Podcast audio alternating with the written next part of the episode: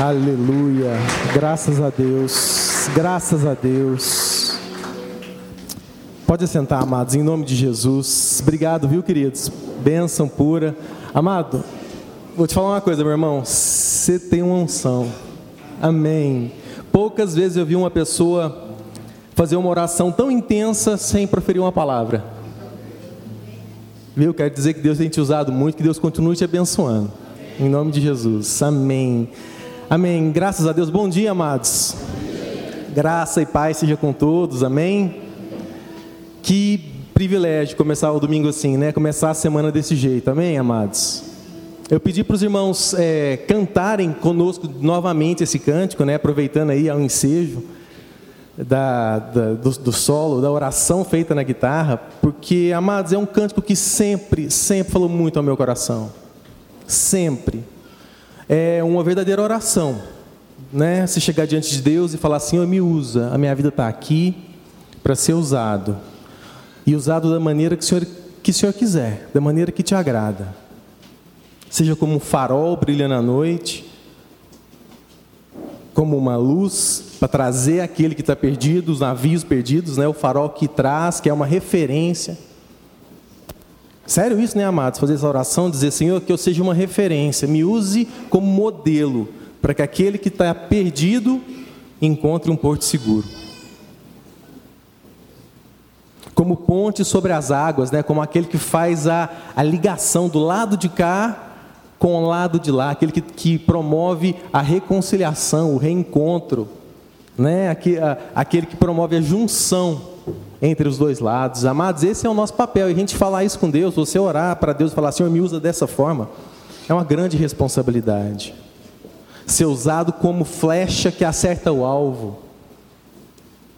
Amados, tem um, um adágio judeu interessante que conta a história de um homem que entrou numa floresta.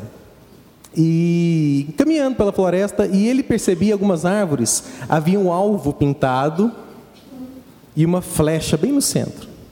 Ele ia andando e ia percebendo que em vários locais, em várias clareiras ali naquela floresta, tinha essas árvores.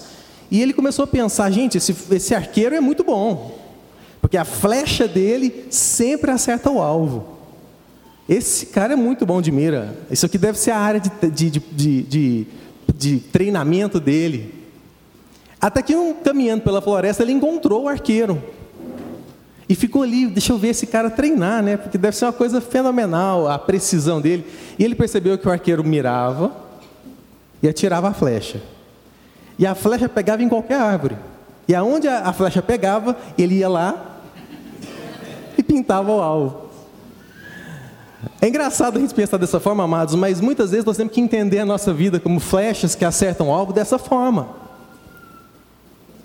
Nós temos que fazer essa oração diante de Deus e ser a flecha que acerta o alvo, não para acertar o alvo que nós escolhemos, mas para entender o propósito de Deus naquele alvo que nós acertamos.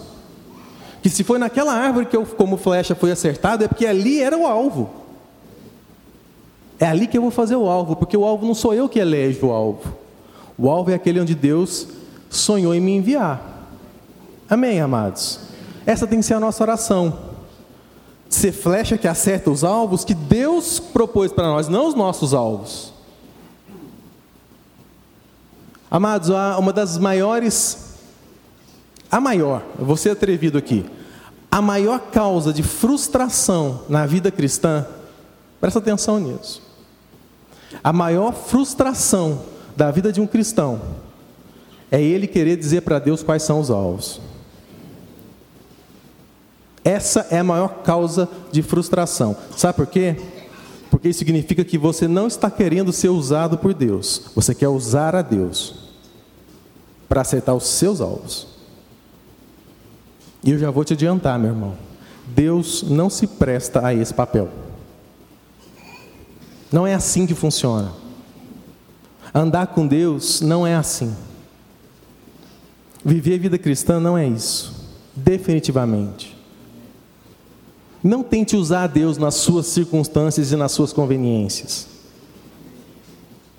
Não faça, amados, a palavra de Deus nos conta um testemunho de Salomão, um homem muito abençoado, que um belo dia Deus chegou para ele num sonho e falou assim: O que, que você quer? Fala para mim o que, que você quer que eu vou te dar. E Salomão disse assim: Senhor, o Senhor me deu um povo muito grande para reinar, para governar, e eu não quero fazer isso com base em mim mesmo, eu não tô, eu sou, sou uma criança diante do Senhor, então me dá sabedoria.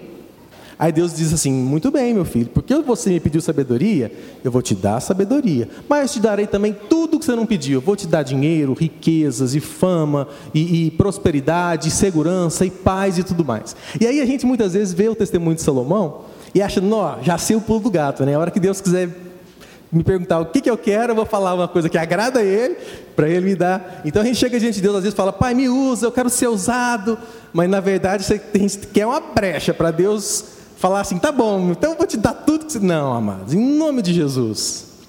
Não tenta corromper suas orações, não corrompa sua relação com Deus. Não é assim que funciona. Se você está falando diante de Deus, Senhor, me usa, não tente você usar a Deus. Mas seja usado por Deus, seja instrumento de Deus, onde você estiver, como um farol, brilhando à noite, sendo referência, sendo modelo de coerência, de, de santidade, de fidelidade, modelo a ser seguido, que a sua vida em todos os aspectos, em todos os aspectos, os aspectos visíveis e os invisíveis, os aspectos públicos e os privados, que em todos os aspectos, que a sua vida seja modelo, seja farol, que as pessoas possam de fato olhar para você e falar assim: é assim que um homem de Deus tem que ser. Em nome de Jesus. Que você seja ponte, religando, conectando as pessoas, levando as pessoas até Deus, exercendo o ministério da reconciliação, como diz a palavra de Deus. Que você seja uma flecha, que nunca duvide que encontrou seu alvo. Ainda que você só vai entender o alvo depois. Amém? Em nome de Jesus. Graças a Deus. Amados, vamos fechar os olhos um minutinho. Eu queria ter uma palavra de oração. Querido Deus e Pai, Senhor, em nome de Cristo Jesus, nós te louvamos por essa manhã maravilhosa, por esse tempo maravilhoso de reunir a família, de sentar à mesa juntos para comer do pão que vem do céu. Como família, repartir o pão uns com os outros, transbordar o coração de alegria por estar na presença uns dos outros, conhecendo e reconhecendo uns nos outros o teu amor, a tua face, a tua santidade, o teu propósito para nós, em nome de Jesus. Senhor, abra agora o nosso coração e o nosso entendimento, que a tua palavra possa entrar em nós e encontrar aqui um solo fértil, para que ela possa criar raízes e produzir frutos, em nome de Cristo Jesus. Amém e amém. Graças a Deus. Amados, abra sua Bíblia lá no livro de Efésios no capítulo 1.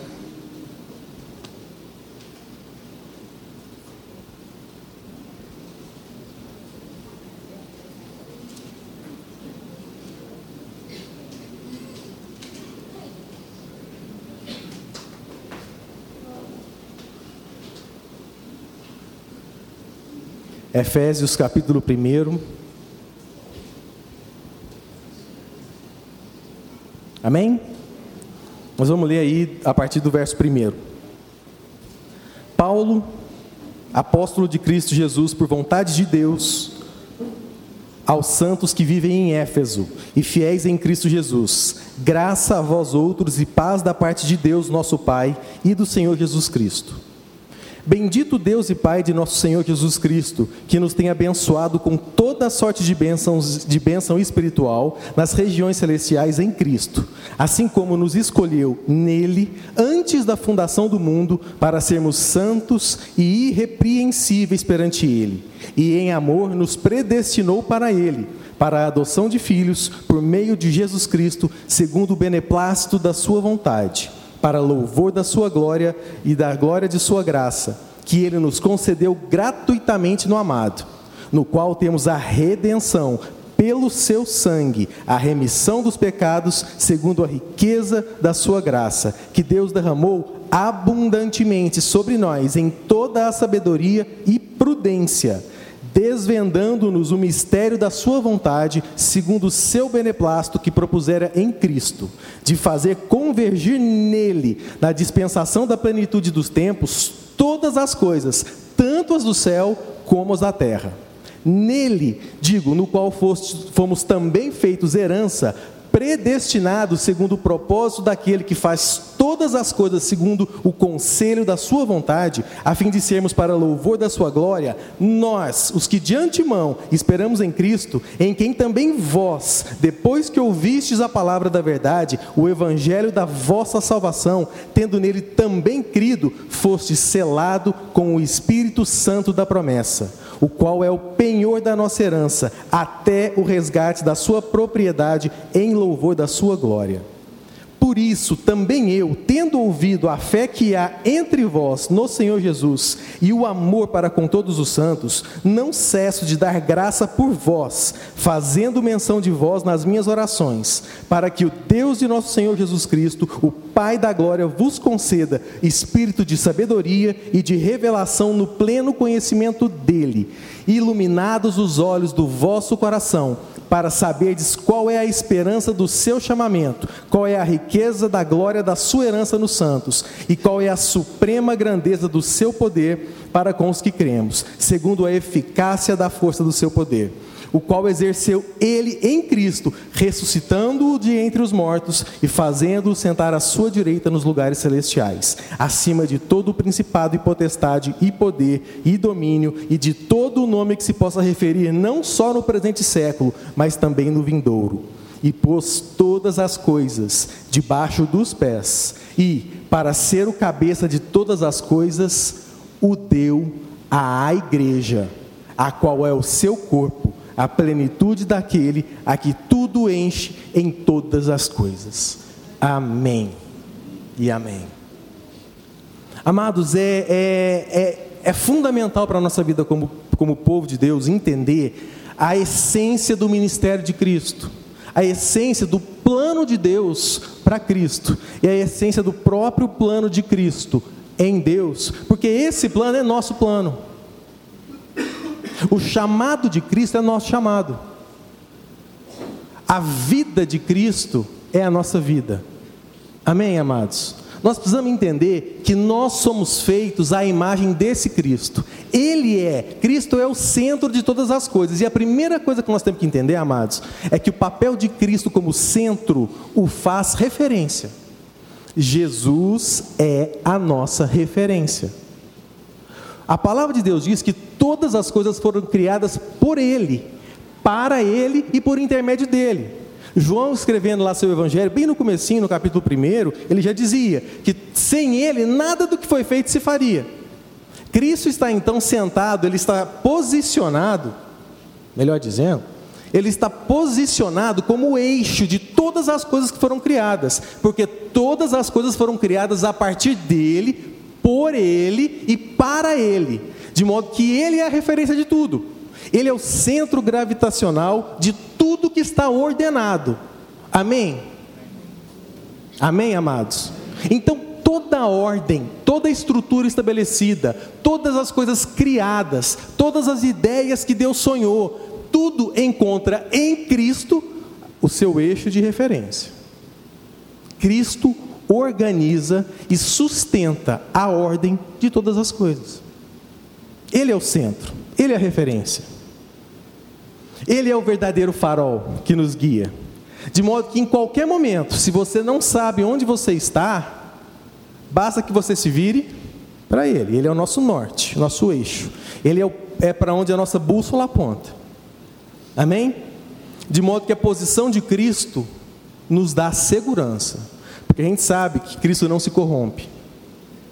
Ninguém vai subornar Jesus contra nós. Ninguém vai roubar, vai nos arrebatar da mão dele. Ninguém vai nos privar do amor dele. Então a gente confia que aquele centro é a nossa referência de segurança. Amém, amados? É muito importante entender isso, porque se você quer saber o que é amor, para onde você vai olhar? Para aquele que é o, o, o eixo central de todo o amor. Ele que encarnou a plenitude da divindade, como diz lá em Colossenses. Ele é a nossa expressão máxima de amor. De modo que o amor não é aquilo que eu sinto. Amém? O amor é aquilo que Cristo representa como amor. Ele é um modelo de amor. Amém, amados? É importante a gente entender essas coisas, porque isso já traz uma certa, um, um início de cura na nossa vida. Isso tem um, um, um aspecto terapêutico. Se Cristo é o amor, nós vamos entender onde é que isso vai nos levar, mas se Cristo é o amor, então o amor não é aquilo que eu sinto, porque não caberia só em mim. Amém? Eu amo a minha esposa, e o Marlos ama a esposa dele. Amém? Mas se Cristo é o amor, se o amor é Cristo e Cristo é um só, nós só temos um Deus, um Cristo, então nós não temos aqui dois amores. O amor que eu sinto pela minha esposa não é um amor e o amor que o Marlon sente pela esposa dele é outro amor. Não. Existe um amor ao qual nós dois nos entregamos. Eu em favor da minha esposa, ele em favor da esposa dele. Amém? Por que é importante você entender isso, amado? Porque o amor de um pai para um filho, o amor que eu tenho pelo meu filho, não é outro amor senão aquele que você sente pelo seu. De modo que o meu compromisso em abençoar o meu filho não pode ser diferente do seu compromisso em abençoar o seu, é o mesmo compromisso. O que implica dizer o seguinte: eu em Cristo posso me fazer, devo me fazer responsável por abençoar o seu filho, da mesma maneira que eu abençoo o meu. No entendimento invertido, eu tenho que cuidar de não ser maldição na vida do seu filho, da mesma maneira que eu cuido de não ser maldição na vida do meu.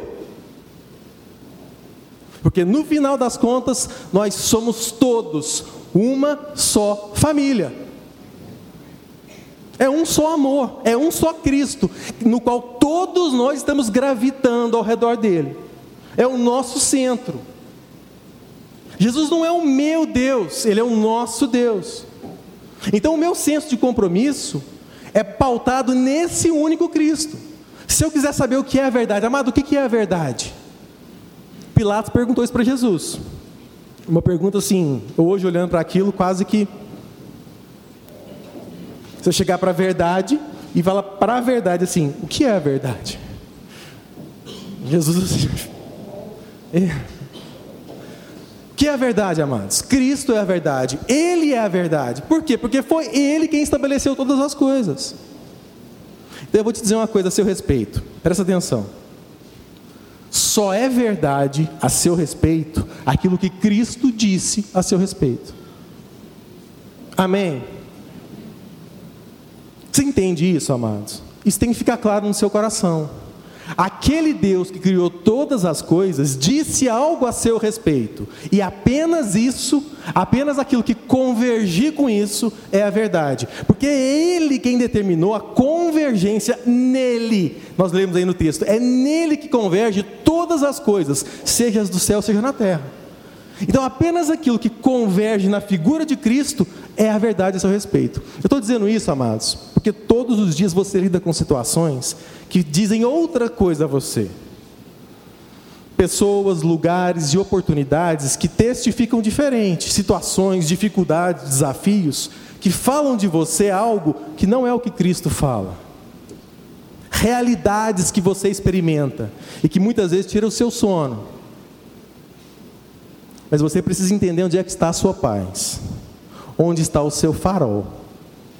Cristo é o seu farol. Amém. O que é a justiça, amados? O que é a justiça? O que é justo? E é nesse ponto que eu queria trabalhar um pouco com, é, nessa manhã com vocês, bem a propósito de muita coisa que nós estamos vivendo como congregação. Nós temos uma referência muito pessoal, todos nós temos, eu sou assim, você também é, uma referência muito pessoal do que é a justiça. Mas nós não podemos nos esquecer a, qual é a justiça? A justiça é Cristo, é o nosso eixo. Você quer saber o que é justiça? Olha para o nosso eixo e pergunta para ele: o que é justo? Onde está a justiça? Qual é o nosso conceito de justiça? Amados, nós muitas vezes entendemos que a justiça é aquilo que a gente produz com aquilo com o nosso próprio esforço. O conceito mais assim, né, minha formação, o Marlos já adiantou, né, minha formação é jurídica, então eu vou falar com propriedade lá de algumas questões jurídicas. É, o Marlos também é, a gente sempre fala né, o que é justiça, mas de uma maneira geral a gente entende que justiça é dar a cada um aquilo que ele merece é dividir de maneira meritória aquilo que a gente alcança. É não privar ninguém de um direito que lhe assiste. Isso seria justiça. Mas será que é isso que Jesus tem como justiça? Será que é essa a ideia de justiça que Cristo nos traz? Ser justo.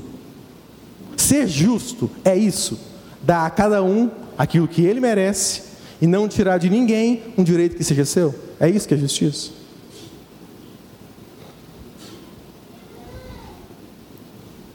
Amados, quando Jesus tratou a nossa salvação, quando a gente recebeu de Cristo a salvação, Ele nos deu aquilo que a gente merecia?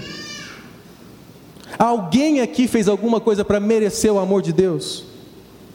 Ou será que lá em, ou será que funciona como diz lá em 1 João, que ele nos amou primeiro, antes que nós o amássemos, antes que a gente fizesse qualquer movimento em favor dele, ou qualquer movimento de reconhecê-lo de adorá-lo, antes que a gente sequer soubesse que ele existia, antes que a gente existisse. Diz a palavra de Deus que ele nos amou primeiro. Amém? Esse é o Cristo esse é, essa é a essência do amor do Cristo. Essa é a essência do verdadeiro amor. Então, como é que você ama o seu filho? Você espera seu filho te amar? Você espera seu filho saber quem você é? Te reconhecer? Fazer alguma coisa para te agradar? Para que então ele mereça seu amor? Não. Nosso modelo de amor é o Cristo. E eu amo meu filho primeiro. Quando ele perceber que o mundo é mundo, ele já vai ter conhecido o meu amor há muito tempo. Amém? É assim que nós temos que pautar a nossa ideia de vida, de amor e de justiça. Mas o problema, amados, e diz respeito com aquilo que nós falamos no começo, sobre querer usar a Deus, é que nós não queremos muitas vezes ser Cristo ser parte do corpo de Cristo, ter uma, um papel ativo em Cristo. Nós não queremos ser Cristo na vida das pessoas, nós queremos ter Cristo na nossa vida. Eu não quero ser o Cristo que me sacrifica em favor do outro. Eu quero ter um Cristo que, cujo sacrifício alcance a mim. Eu não quero resolver o outro. Eu quero um Cristo que me resolva. Às vezes eu venho para a igreja não para oferecer um Cristo por irmão que está do meu lado. Porque às vezes o irmão que está do meu lado precisa de mais. Né? O que ele está precisando hoje é encontrar Cristo. E eu não quero ser o Cristo para ele. Às vezes eu quero trazer ele aqui para que, para que ele encontre Cristo. Em algum lugar. Dou um CDzinho, dou lá o podcast para ele, para ele eu encontrar Cristo. Mas às vezes eu não quero ser o Cristo, e tudo que ele precisa, amado, é alguém para se sacrificar por ele. Sacrificar o tempo por ele, o coração, chorar por ele, sentir o amor que ele sente, olhar para os filhos dele como se fossem seus, olhar para a dor da casa dele, da família dele, como se fosse a sua, porque amado é é a sua família. É a sua família. Você é corpo de Cristo. Você só não é Cristo sozinho. Mas aqui, lá fora, com seu, com seu irmão agarrado ali, dois em oração, unido ao corpo, vinculado a um corpo. Amado, você é Cristo. Você é o Cristo que Deus enviou no mundo. O próprio Jesus fez questão de garantir isso. Quando ele falou assim: agora vocês são o meu corpo. Onde eu for, vocês estarão comigo. Se você olhar lá na oração que Jesus faz ao Pai, em João 17, ele fala isso: Pai, a minha oração é que eles sejam um comigo, assim como eu sou um contigo. Da mesma forma que aonde eu for, o Senhor está comigo, aonde eles forem, eu estarei com eles. Da mesma maneira que eu sou a expressão visível do Senhor, eles serão a minha expressão visível.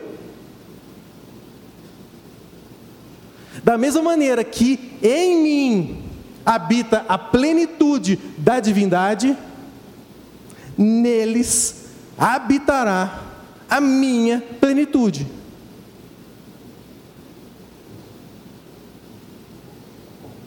Estou falando sério. Não é isso que nós lemos aqui? Efésios 1? O que, que diz aí, verso 22 e 23? E todas as coisas pôs debaixo dos pés, e para ser o cabeça sobre todas as coisas, o deu, deu, deu Cristo, à igreja, a qual é o seu corpo, a plenitude daquilo que a tudo enche em todas as coisas. Então, quem é a plenitude daquilo que tudo enche em todas as coisas? A igreja. Você. Você é a plenitude de Cristo na terra. Mas muitas vezes, amados, nós estamos andando atrás do nosso Cristo, querendo um Cristo para nos resolver. Um Cristo que venha resolver a, a minha ansiedade, ao invés de eu ser a cura para a ansiedade dos irmãos. Sabe por quê, amados? Você sabe por quê que nós não queremos ser o Cristo? Estamos loucos para encontrar um Cristo para a gente, mas não queremos ser o Cristo do outro. Porque no fundo, amados, e aí agora eu volto a falar um pouquinho de justiça. No fundo, nós achamos que o que aconteceu com Jesus nesse mundo foi uma grande injustiça. Jesus foi tremendamente injustiçado.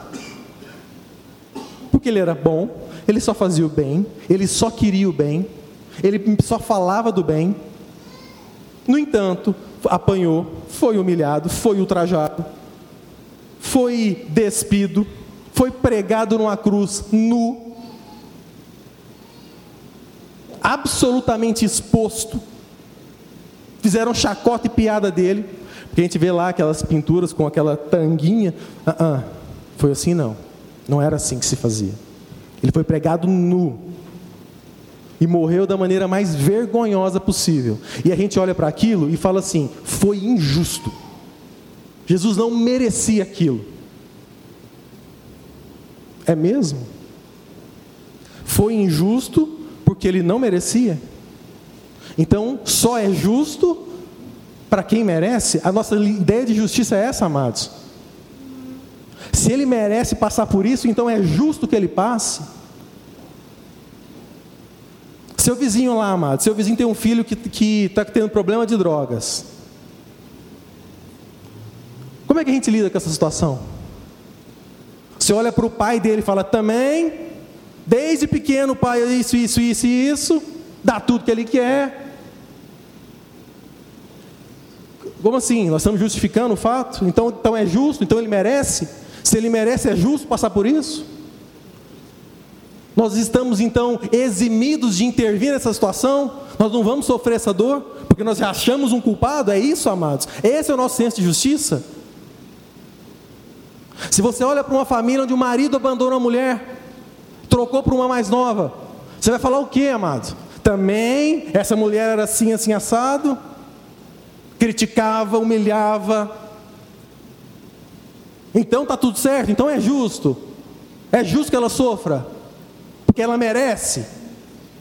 Esse é o nosso senso de justiça.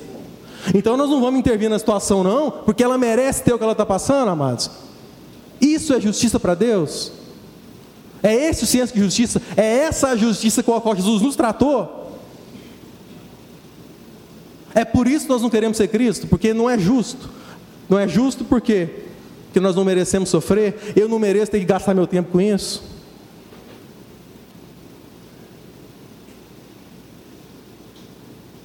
Amados, eu vou falar uma coisa para você. Não sei se você já ouviu isso. Se você não ouviu, você vai ouvir pela primeira vez o que, o que aconteceu com Jesus foi justo. Não porque ele mereceu, porque ele não merecia, mas foi justo. Abra sua Bíblia lá em Isaías. Isaías 45.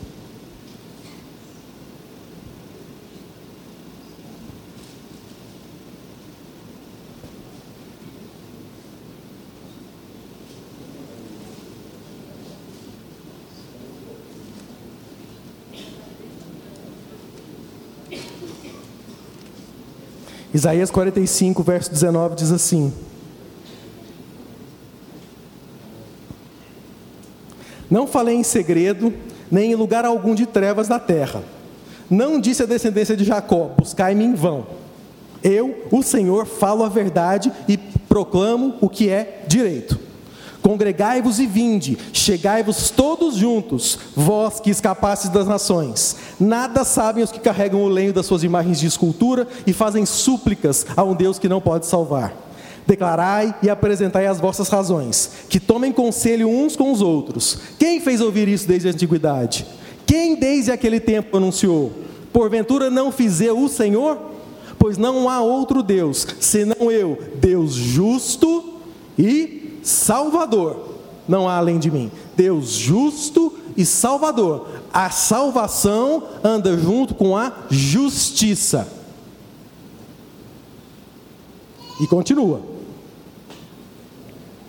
Olhai para mim e sede salvos, vós todos os limites da terra, porque eu sou o Senhor Deus e não há outro. Por mim mesmo tenho jurado, da minha boca saiu o que é justo, e a minha palavra não tornará atrás. Diante de mim se dobrará todo o joelho e jurará toda a língua. De mim se dirá: tão somente no Senhor há justiça e força, e até ele virão serão envergonhados todos os que se irritam contra ele. Mas no Senhor será justificada toda a descendência de Israel, e nele se gloriará. É nele que, seremos, que somos todos justificados. Agora eu te pergunto: a justificação, a nossa justificação, poderia vir de uma injustiça? Poderia uma injustiça justificar alguém diante de Deus?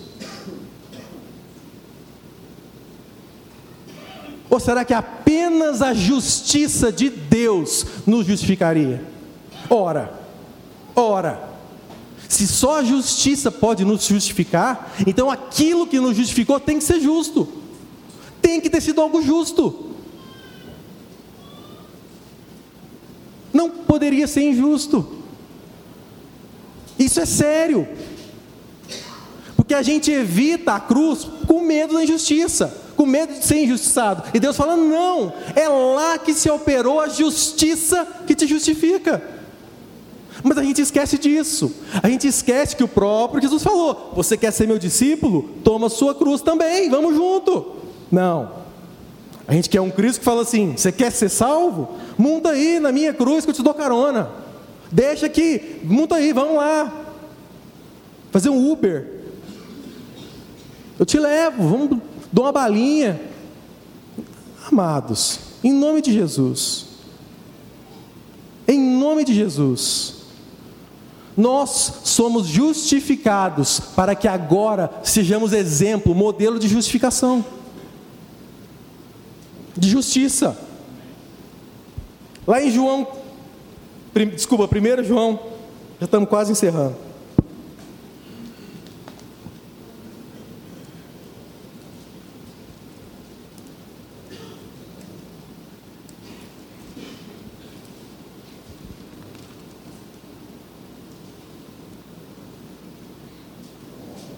1 João 4, verso 17, diz assim: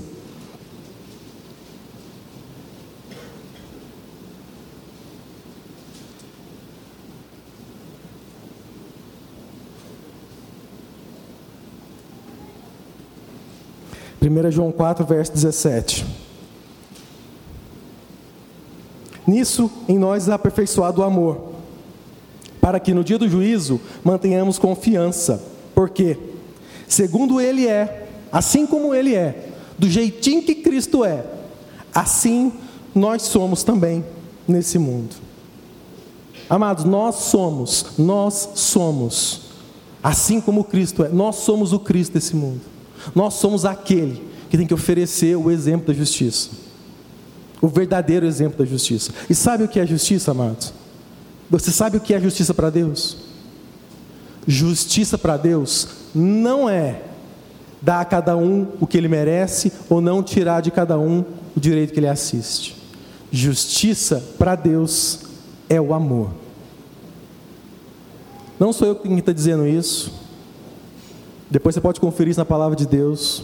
Lá em Isaías 22, eh, em Ezequiel 22, ele diz isso, ele fala: "Pela justiça vivereis", é pela prática da justiça que vivereis. Também diz lá em Provérbios 22, de novo em Provérbios 33, é pela prática da justiça que vivereis. Aí, quando alguém vem falar sobre esse assunto com Jesus, a respeito da justiça, falou: "Senhor, a respeito da justiça não, a respeito de como é que viveria, como viveremos", chegou para ele lá em Lucas, falou: "Senhor, como é que eu faço para encontrar a vida?"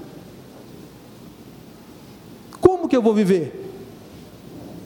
O homem que falou isso com Jesus era um homem da lei. Ele sabia que estava escrito que era pela justiça que vivereis. Mas aí Jesus vira para ele e fala assim: O que está escrito? Quais são os teus mandamentos? Ele disse assim: Amarás ao Senhor teu Deus acima de todas as coisas, e ao teu próximo como a ti mesmo. Aí ele falou assim: Amém, Jesus. Essas coisas eu já faço.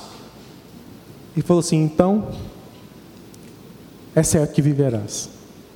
Lucas 10, eu não vou ler o texto que é longo, nosso tempo está avançando. Amarás a Deus e amarás ao teu próximo. Essa é a justiça pela qual viverás. Aí, esse homem virou para Jesus tentando se desculpar, se excusar, diz a palavra de Deus. E falou assim: Mas Senhor, quem que é esse meu próximo para que eu o ame? Aí Jesus contou uma parábola. Uma parábola que na época que Jesus contou tinha muito sentido. Tinha, ela estava super contextualizada, mas não tanto para nós hoje. Então eu vou pedir a licença para vocês de contextualizar a parábola de Jesus. Eu vou contar para vocês exatamente como Jesus contou, só que eu vou contextualizar ela um pouco. Amém? Eh, Jesus falou assim: então você quer saber quem é o próximo? A quem você deve amar? Vou te dizer. Certa vez estava descendo um homem, tá? Estava vindo aqui para o mall, ali pela GO 020, à noite tá? Ele está vindo a pé. Homem assim, magro, alto, sim, não eu, né? Mas magro. E no meio do caminho ele foi assaltado. Tá, chegou o cara lá, perdeu o playboy. Ah. E ele não ofereceu resistência, mas apanhou. Apanhou muito, foi judiado, maltratado. Você sabe que essas coisas acontecem por aí afora. E bateram muito nele, deixou, roubaram ele, deixou ele daquele jeito. No chão, semi-desmaiado. E aí nessa história veio passando um pastor. O pastor veio com a sua esposa, sua família, olhou aquilo, passou, foi para casa, chegou lá, foi compartilhar. Tive uma revelação de Deus hoje. Deus me deu uma revelação. Vou escrever aqui uma pregação a respeito da juventude nos dias de hoje como elas estão se entregando à prostituição, às drogas, ficando na sarjeta, como eles estão se jogando, jogando a sua vida fora, pelas ruas da cidade, bebendo até cair, se drogando até cair, e o pastor foi lá escrever sua pregação. Depois disso, veio passando um padre. O padre viu aquilo, aquela pessoa caída, passou de largo, chegou na, na, na paróquia dele e foi falar para os jovens: Você está vendo?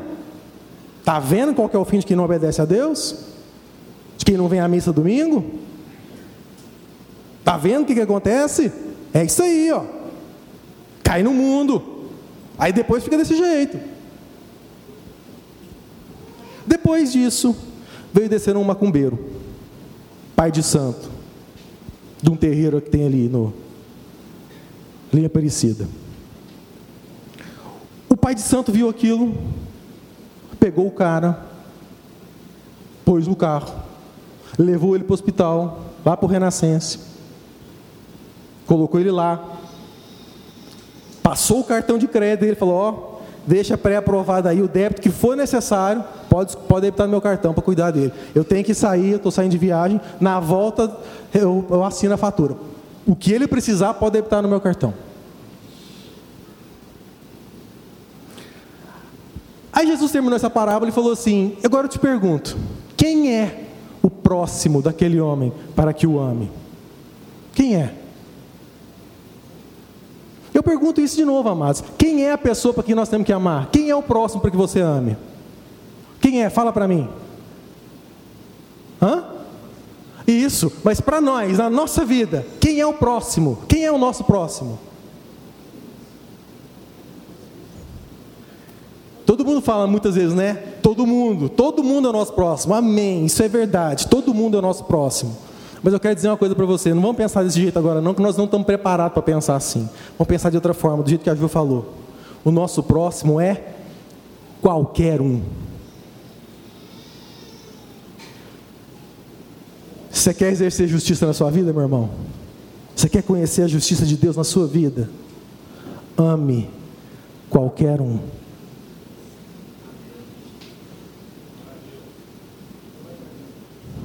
Você quer encontrar o seu papel nesse universo cristocêntrico, onde Cristo é a essência? Você quer conhecer essa verdade? Ame, ame qualquer família. Não interessa se ele merece ou não. Não importa se ele fez por merecer ou não. Chore com quem está chorando. Não importa se ele mereça chorar e você não. Acolha quem está desacolhido. Não interessa se ele merece ficar sozinho ou não. Abrace quem está com frio. Não interessa se ele gastou tudo que tinha à toa e você não. Eu tenho orado muito a respeito disso, amados. Eu queria terminar contando isso para vocês. Eu não, em nome de Jesus, você vai saber ouvir o que eu vou falar. Eu não estou fazendo apologia aqui de esmola. Não estou falando que você não pode dar esmola. Nem estou falando que você deve dar esmola. Estou falando, estou compartilhando com vocês algo que eu tenho meditado. Porque eu sempre tive dificuldade com isso, com pessoas pedindo dinheiro na rua. Porque eu imaginava assim, e muita gente imagina assim: será que esse cara vai gastar isso com droga, com pinga? Às vezes ele já me abordava com cheiro de pinga. Falava, né, cara me dá dinheiro para comprar pão, o cara tá cheirando a 51, tá de sacanagem. E eu ficava com aquilo, né? Mas eu comecei a orar e Deus começou a me incomodar, amados, no seguinte sentido: tá bom, e se ele estiver mentindo para mim? Pode ser que ele esteja mentindo para mim, que ele quer dinheiro para se drogar ou para beber. Mas qual é o risco mais grave? É ele estar me enganando e pegar dinheiro para comprar pinga? Ou ele está falando a verdade e eu não dar o dinheiro para ele? Qual é o risco que de fato eu não estou disposto a correr? O risco de ser enganado e sofrer o dano ou o risco de deixar o irmão passar fome, passar frio. Às vezes realmente ele tem um filho em casa e realmente precisa comprar leite para a criança. Sabe, amados, assim, será que eu não estou querendo dar o dinheiro para ele? Porque o meu dinheiro é suado e eu sei como é difícil ganhar para eu dar para ele gastar em pinga. É, será que eu estou querendo redimir quem? Ele ou o meu dinheiro? Entendeu? Quando eu falo assim, não vou dar dinheiro para ele porque senão ele vai beber. Será que eu estou querendo preservar a vida dele ou preservar o meu dinheiro, que não merece ter um fim desse? Amado, em nome de Jesus, que esse espírito incomode o coração de cada um de vocês, que vocês entendam que Cristo na terra é você. Você, em você está a plenitude daquele que preenche a todas as coisas. E agora é você o instrumento dessa justiça. Que você pense nisso todas as vezes que você fizer essa oração. Senhor, me usa como um farol, como uma ponte ou como uma flecha. Senhor, eu quero ser usado. Amado, em nome de Jesus, que você faça essa oração agora com temor que você ofereça a sua vida para ser usado por Deus com santidade, com dignidade e com verdade. Entenda que Deus quer que você seja um instrumento de justiça. Justiça. E não de meritocracia. Análise de mérito. De novo, peço licença para os meus amigos juristas aí. Isso não é justiça diante de Deus. Deus não se importa com isso. Deus não se importa com isso. Deus não se importa com o que você fez, Ele te ama do mesmo jeito. Então Ele também não se importa com o que seu vizinho fez. nós, como Cristos, o amaremos do mesmo jeito. Amém? Vamos ter uma palavra de oração. Querido Deus e Pai, Senhor, em nome de Cristo Jesus, é tempo de uma renovação no nosso entendimento. A Deus, não há outra maneira de conhecermos a Tua vontade se não tivermos o nosso entendimento renovado. Pai, que a Tua justiça possa iluminar o nosso coração. Que sejamos homens e mulheres mais justos. Mais justos. Na hora de repartir a mesma misericórdia que recebemos na hora de compartilhar do mesmo amor que recebemos. Em nome de Jesus, tira a mesquinharia do nosso coração, a hipocrisia, a falta de, de carinho, a falta no tato. Tira o espírito do, do que critica, que aponta, que condena. Mas nos ensina, Deus, em nome de Jesus, nos ensina a ser como o Senhor é que sejamos merecedores, que sejamos dignos, ó Deus, que sejamos fiéis nesse desafio de ser a plenitude de Cristo aqui na terra.